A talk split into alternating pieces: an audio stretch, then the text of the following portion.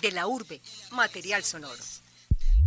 Saludamos a los oyentes. En la presente emisión conversaremos con la mujer que nos ha relatado cientos de historias a través del drama y los libretos, y estos han dejado una huella en la televisión colombiana.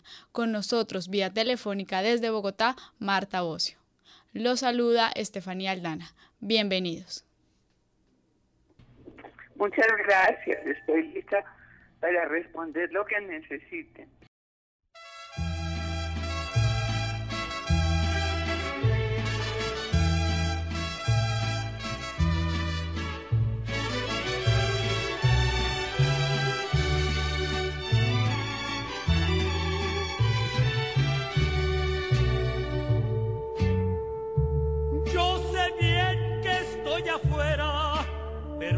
Que yo me muera, sé que tendrás que llorar. Llorar, llorar, llorar y llorar. Dirás que no me quisiste, pero vas a estar muy triste y así te me vas a quedar.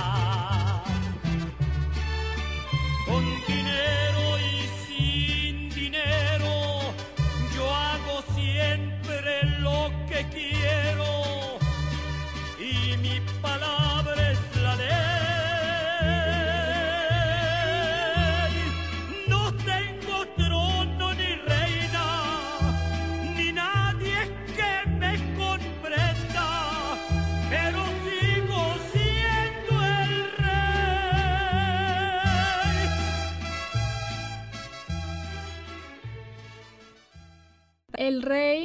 de Vicente Fernández fue el cabezote que se utilizó para la telenovela Sigo siendo el rey. ¿Cómo nace esta historia junto a Carlos Muñoz?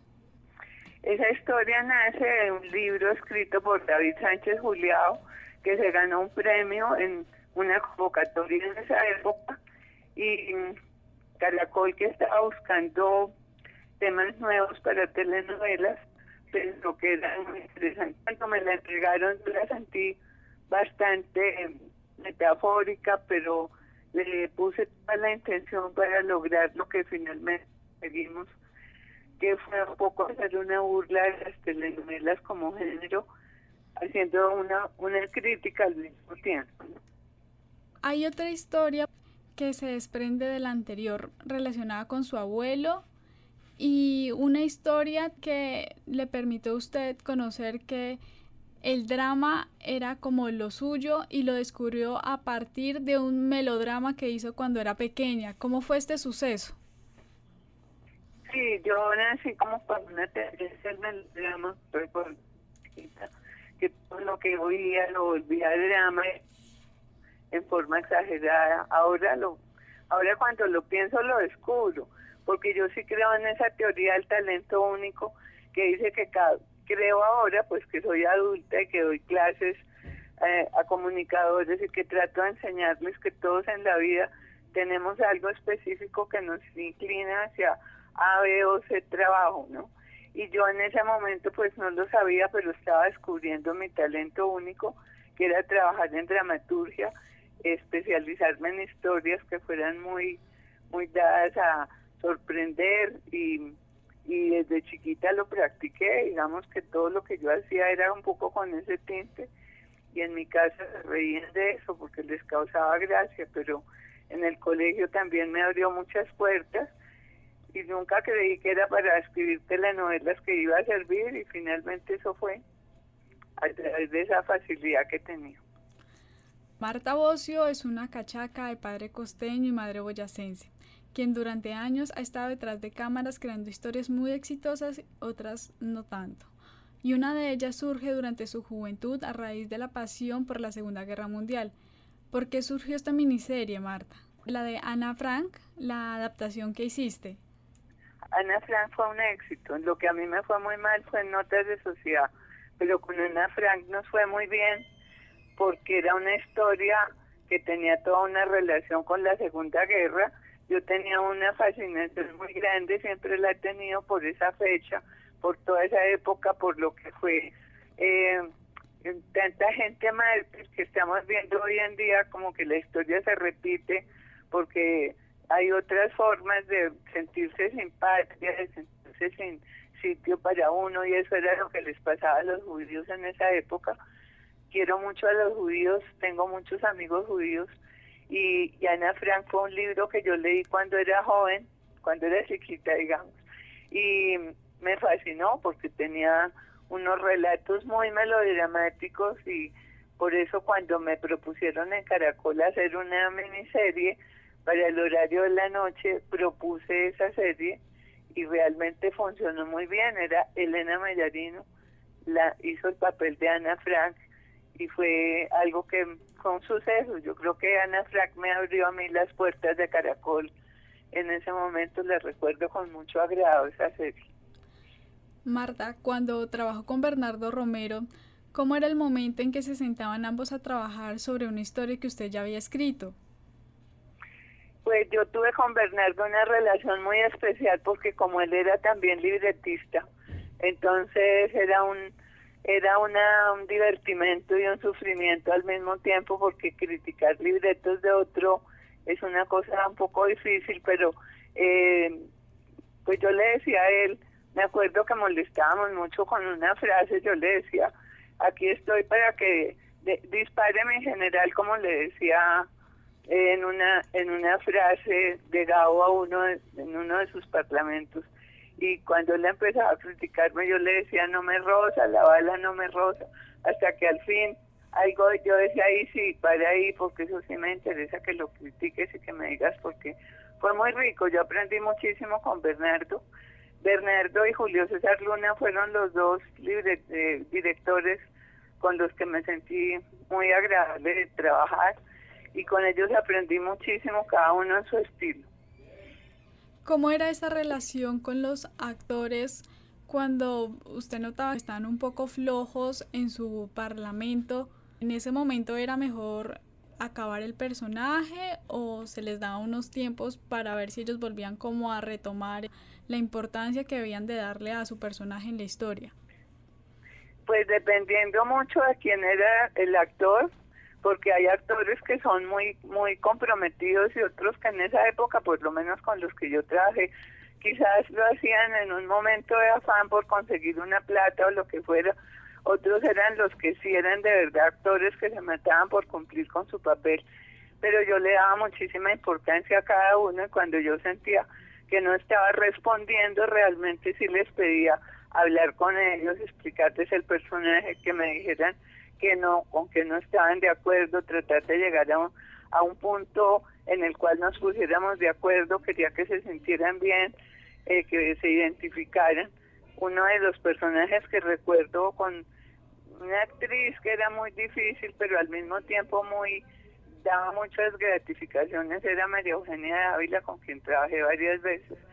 Y, y siempre logré eh, yo mantenía una cierta distancia, nunca estuve muy metida en la farándula, precisamente para conseguir que a la hora de trabajar lográramos llegar a unos acuerdos muy profesionales, digamos, que se plantearan cosas en las cuales ellos se sintieran cómodos, pero también respondieran a lo que se estaba escribiendo y fuera parte de un contexto y de un universo dramático, ¿no?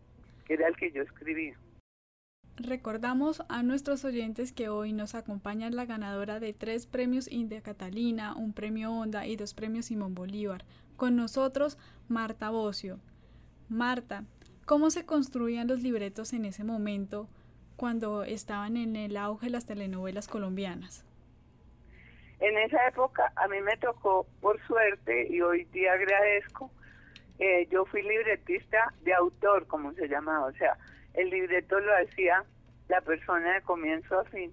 Yo trabajaba igual que Bernardo Romero y que Julio Jiménez cuando Bernardo escribía, pues porque otras veces solo dirigía. Eh, yo escribía de comienzo a fin lo que yo quería y eh, quizás hablaba de pronto con el director, pues teníamos reuniones con el grupo de trabajo de la empresa o lo que fuera, pero yo era autónoma, como ellos. Entonces éramos autores. Hoy en día se trabaja en equipos y los equipos no, no son igual, o sea, uno tiene que compartir muchas cosas y aunque es bueno compartir, a veces se pierde un poquito la identidad del texto, se pierde un poco de estilo, uno no sabe exactamente por qué las telenovelas están siendo tan parecidas unas y otras, porque no hay estilo de como los que escriben literatura, Gabo no se compara con con Valgallosa y cada uno tiene su manera de, de decir la misma cosa vista por uno o por el otro, pues es diferente. Y eso era un poco lo que teníamos en los años 80, que fue la época mía, una época muy valiosa porque trabajábamos mucho con el costumbrismo, con el, eh, pues, no sé, como yendo a las regiones, como investigando sobre cómo se vivía, cómo éramos los colombianos.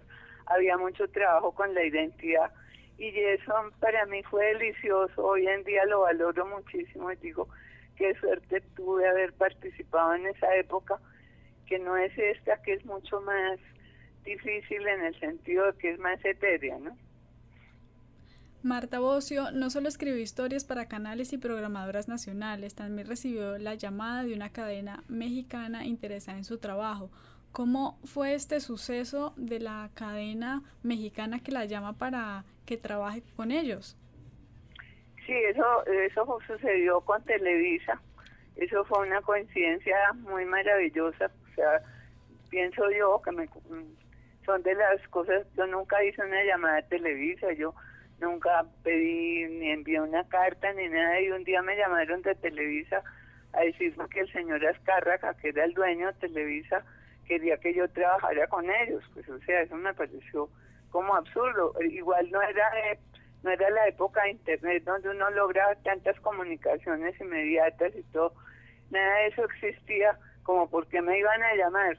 Después cuando finalmente fui a Televisa, trabajé con ellos un año largo, eh, me enteré cómo habían sido las cosas. Resulta que el señor Azcárraga, eh, que siempre viajaba en su avión privado, llegó a Miami y allá se le dañó su avión, tuvo que alquilar un avión de Avianca y en el avión de Avianca, en esa época había unas revistas en donde a mí me habían hecho una entrevista que yo contaba cómo era mi trabajo en televisión y que había trabajado, pues ahí hacían, recalcaban que yo había trabajado con García Márquez, que había trabajado con el doctor López Miquel y con otros grandes autores y políticos y eso. Y pues lo yo en ese momento entendí que el señor Azcárraga pues ni le importaba yo, ni le importaba mucho lo que yo escribía, lo que quería, él era muy amigo del señor, del doctor López y de Gabo, y quizás eso fue lo que le atrajo. Dijo, quiero conocer a esta señora, le dieron importancia a estas dos personas, debe ser pues porque sabe lo que hace, creo yo que eso fue lo que pensó.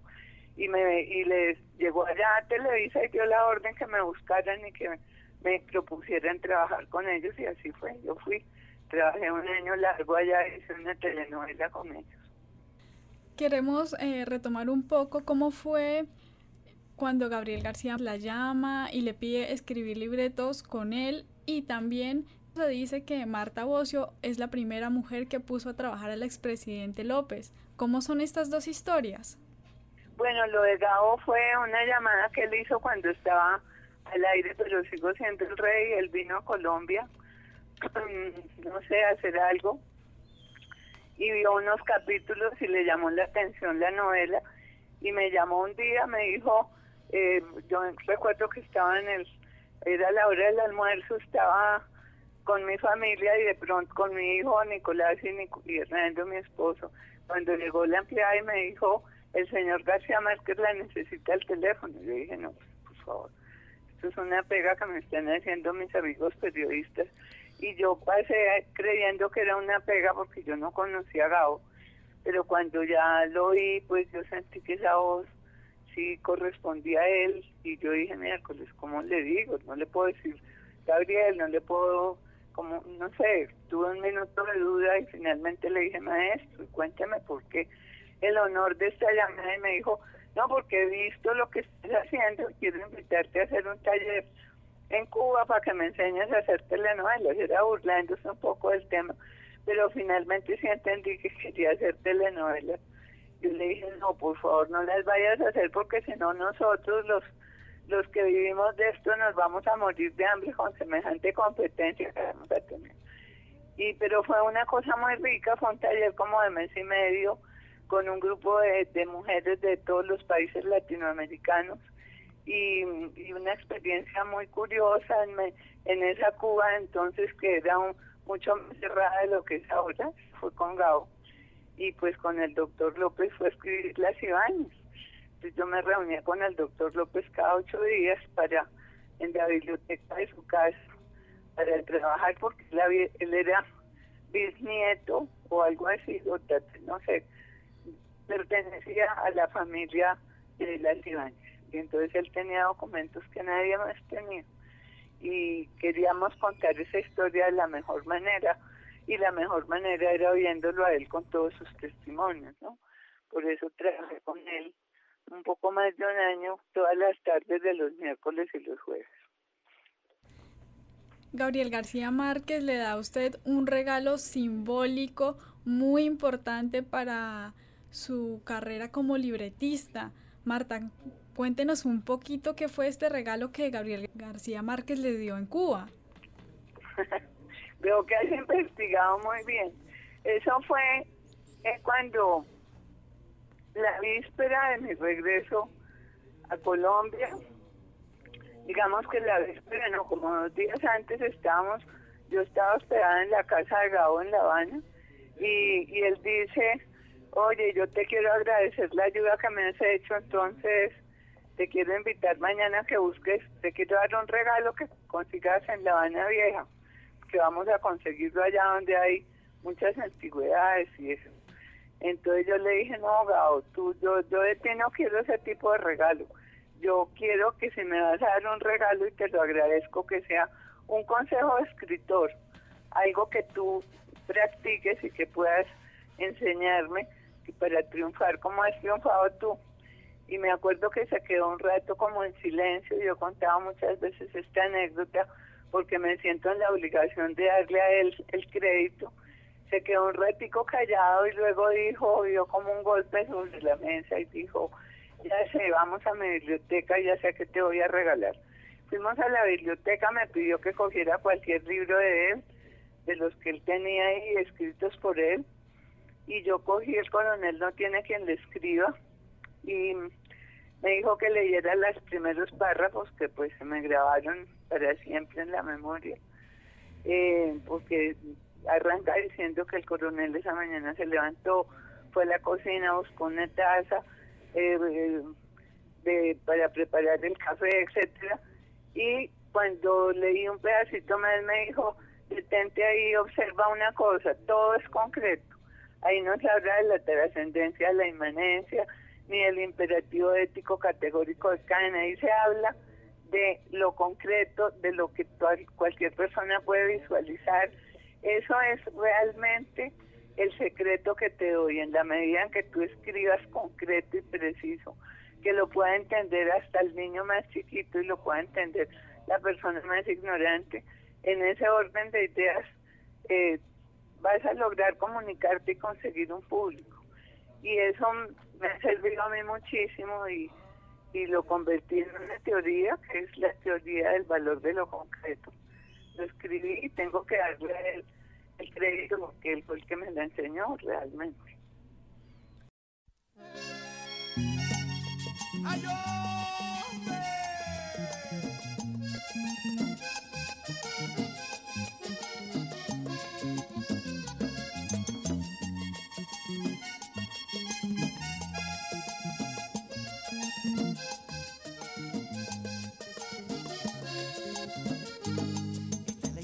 de un buen muchacho que había en mi pueblo. Con esa sangre de aventurero y de soñador. Que como tanto se fue de aquí para buscar fortuna. Con la esperanza de ser importante para su región. En la escuela y un acordeón fueron su amuleto. Los que le daban la fortaleza para ganar. Cambió su suerte y perdió su orgullo. Y desde entonces la gente el flecha así lo llamó. Yo voy a triunfar, yo seré el mejor, yo seré el orgullo de un una raza humilde, pero que tiene un gran corazón. Callito Ramírez fue una de las novelas que marcó la historia de la televisión colombiana. ¿Cuál es la mayor alegría que le da la televisión y cuál es el bache que más recuerda? Alegrías fueron muchas. Los triunfos eh, le producen a uno los triunfos más que el hecho de darle una Catalina, que también es una cosa muy rica de recibir, o una estrella, o ese tipo de cosas. Eh, es como lo que la gente le comenta a uno, lo que uno siente que logró influir a favor en una persona.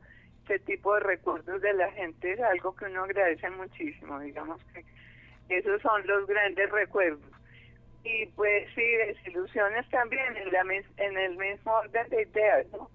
Te encuentras gente que de pronto desprecia tu trabajo, pues que uno aprende a manejarlo, uno saca como una coraza, como de, no sé, como de caracola, y sí, eh, para protegerse de esas críticas y entender que tiene todo el mundo derecho a decirle a uno algo sobre su obra, pues porque es una cosa muy pública. Entonces, recibí muchísimas muchísimos elogios pero también muchísimas críticas y ahí es donde tú sientes realmente puedes tú mismo evaluar que sí que no no eso es eso es lo importante y lo chévere de este trabajo Marta Bocio no solo es una de las libretistas más conocidas, es profesora en tres universidades colombianas en dramaturgia, televisión y estructura del libreto. También dicta talleres y cursos en el extranjero. Hoy somos más de 4.000 estudiantes los que tuvimos la fortuna de pasar por su salón de clase. Marta, ¿cómo hace para que el reggaetón pueda ir mezclado en sus clases? ¿Cómo lo explica? ¿Cómo lo toma como ejemplo para los muchachos de hoy? bueno, eso pasa porque yo llego a la docencia porque un día yo siempre he tenido tendencia a enseñar y a participar en cosas que tienen que ver con el conocimiento soy de una familia donde hubo muchos. Victoria Ocio, una tía mía, fue muy conocida porque le decían la doctora Ocio, fue la primera que tuvo un kinder en Colombia, la primera mujer que se graduó en Oxford, latinoamericana, una cantidad de ventajas de ese estilo. Entonces yo aprendí al lado de Victoria el placer del conocimiento y siempre la vi enseñando y la vi eh, orientando a mucha gente y eso siempre me atrajo a mí. Yo tenía siempre dudas y sigo escribiendo libretos y enseño. Y yo al tiempo que escribía libretos hacía cursos de dramaturgia, personajes, de argumento, de lógicas, de en fin, una serie de cosas todas relacionadas con la dramaturgia. Por eso en la Javeriana ya me conocían y cuando dejé de escribir en televisión un día me llamaron me dijeron, oye, ¿tú por qué no has vuelto a escribir? ¿En qué estás? Entonces les conté que estaba tratando de escribir una metodología para entender yo misma qué era lo que había hecho con los libretos, eh, cómo los había elaborado, que quería tener como un punto de partida para entender cuál había sido mi proceso. Me dijeron, ven y cuéntanos qué es lo que estás haciendo. Efectivamente fui, trabajamos una tarde, les conté, y cuando terminamos la reunión me dijeron te queremos aquí en el en la especialización de televisión, en el posgrado. Y desde entonces estoy vinculada a la Javeriana.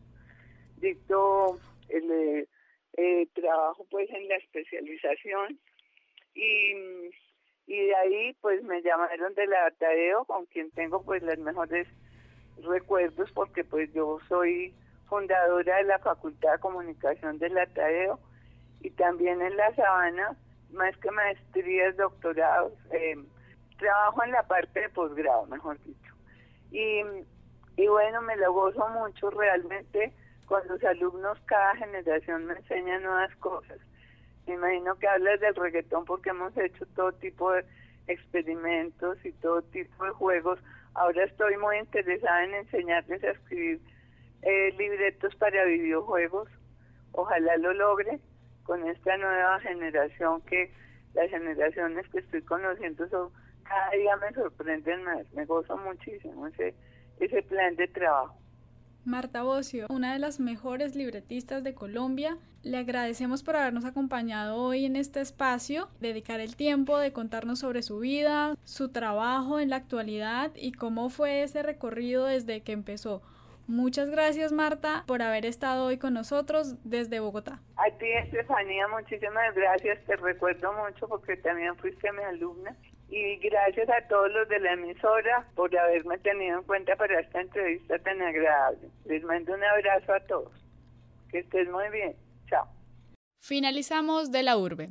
La presente emisión contó con la coordinación de David Berrío y la realización de Estefanía Aldana.